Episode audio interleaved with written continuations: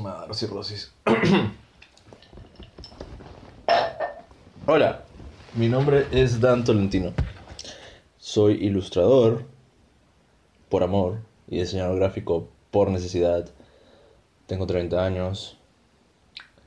Mido un metro setenta y cuatro, pero a veces me encorvo, entonces parezco un metro setenta. Soy acuario. Y supongo que por eso se podría deducir que soy muy amigable. Pero en realidad no. Soy tremendamente selectivo. Pero mis papás me enseñaron a ser amable con todo el mundo. Incluso si les odio. Si estás escuchando esto, es porque ya estoy muerto. Pausa dramática. Eh, no. si estás escuchando esto, probablemente, al igual que yo, estás encerrado. O encerrada, o encerrade. Desde hace ya casi dos meses, si es que vives en Lima, Perú. Y pues... Me estoy volviendo un poco loco. Estoy comenzando a... O sea, siempre juego con que... Con que escucho voces porque es parte de mi encanto. Pero últimamente estoy pasando de vueltas. La verdad esto no es ninguna novedad. Yo ya estaba un poco loco antes de la cuarentena. Pero bueno, se hace lo que se puede con lo poco que se tiene.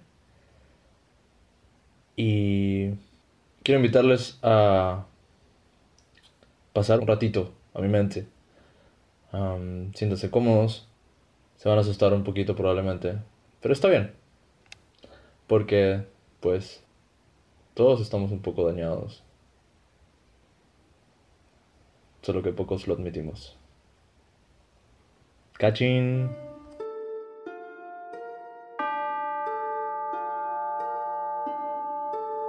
Dan Tolentino está sentado dibujando mientras escucha alguna mariconada en YouTube.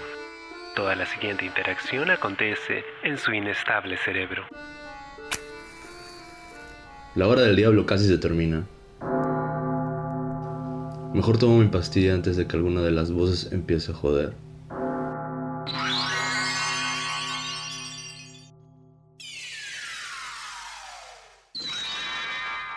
Sé que está mal que me quede despierto hasta tan tarde, pero por el momento es lo mejor. Necesito mi espacio, tiempo a solas, para recuperarme de esta interacción forzada con mi familia por la cuarentena. Si escucho otra mala noticia más, va a ser imposible reprimir mis impulsos homicidas. Estoy bromeando, no los voy a matar. Principalmente porque no sabría qué hacer con ocho cadáveres. Y no es que no les quiera, les adoro. Pero no todos al mismo tiempo. No sé, soy una persona que necesita mucho espacio. Muy tarde, homosexual. ¡Carajo! ¿Me extrañaste? Me vas a matar de un infarto. Pensé que al menos hoy me iba a librar de ti. Sé cuánto estás acá. Te vi sexteando con tu crush. Zorra. Pues voy a empezar a cobrarte el show. ¿Qué te parece él? Es muy lindo, ¿no? Además de talentoso. Y encima es versátil. Ya sabes lo difícil que es encontrar a alguien versátil en esta ciudad. Ciudad, país, continente. No entiendo estos invertidos, honestamente. Está guapo, sí, pero no te corresponde. Solo morbosea contigo porque es igual de zorra que tú. ¿Really? ¿Slot shaming en el 2020? Hazme el puto favor. Además, las bromas homofóbicas están exclusivamente reservadas para los homosexuales. Que te quede muy claro. De todas maneras, con todo esto de estar encerrados, no sé cuándo podremos vernos en persona, la verdad. Ni te emociones, ¿eh? Puede que le gustes, pero ¿realmente crees que vaya a querer una relación abierta? Lima Cocofata no está lista para abandonar la monogamia, querido. Y tú lo sabes. Hey, yo puedo ser monógamo. Simplemente no se me da la gana. Déjame hacerte una pregunta. ¿Realmente crees en eso del poliamor? Porque a mí me suena que simplemente le tienes miedo al compromiso. Pensé que se necesitaban mínimo tres personas para eso. Y tú a duras penas puedes relacionarte con una a la vez. Y no me digas que no. Ok, nunca he estado en una relación de tres, para serte honesto. ¿Me gustaría? Sí. Solo que nunca surgió la oportunidad. Yo creo que es distinto para todos. Y que en verdad se trata de la capacidad de enamorarte de más de una persona a la vez. Te lo digo en serio. Yo creo que deberías dejarte de tonterías, resignarte y buscarte un chico versátil pasivo. Uno que no le tenga miedo a su propio pene. Yo también te estoy hablando en serio. Realmente creo que puedo enamorarme de más de una persona al mismo tiempo. Como con... Sí, sí, sí, mejor, ya. A este punto mejor no decir sus nombres. Pero sí. Tenía un novio al que adoraba y también suspiraba por mi mejor amigo. Jamás mezclé esos sentimientos. No fui infiel, solamente me sentía culpable en silencio por no poder amar solamente a un individuo. Como se supone que es normal, según el status quo, ya sabes, amor romántico. Además el otro ni te registraba. Muajajajaja. Bueno, eso también. Pero antes de hacer algo hubiera terminado esa relación. Estoy determinado a evitar convertirme en mi padre biológico repartiendo cuernos por doquier. No le voy a dar razón a mi mala herencia. Soy un maricón latinoamericano y la crianza religiosa me ha arruinado la existencia. La culpa es un concepto que hasta ahora me atormenta. Como quieras decirle, mi punto es, ¿cómo haces para evitar que esto te suceda de nuevo? Soy claro desde un principio. Creo que es lo mejor al iniciar una relación. Ser honesto con respecto a lo que puedes ofrecer y a lo que no.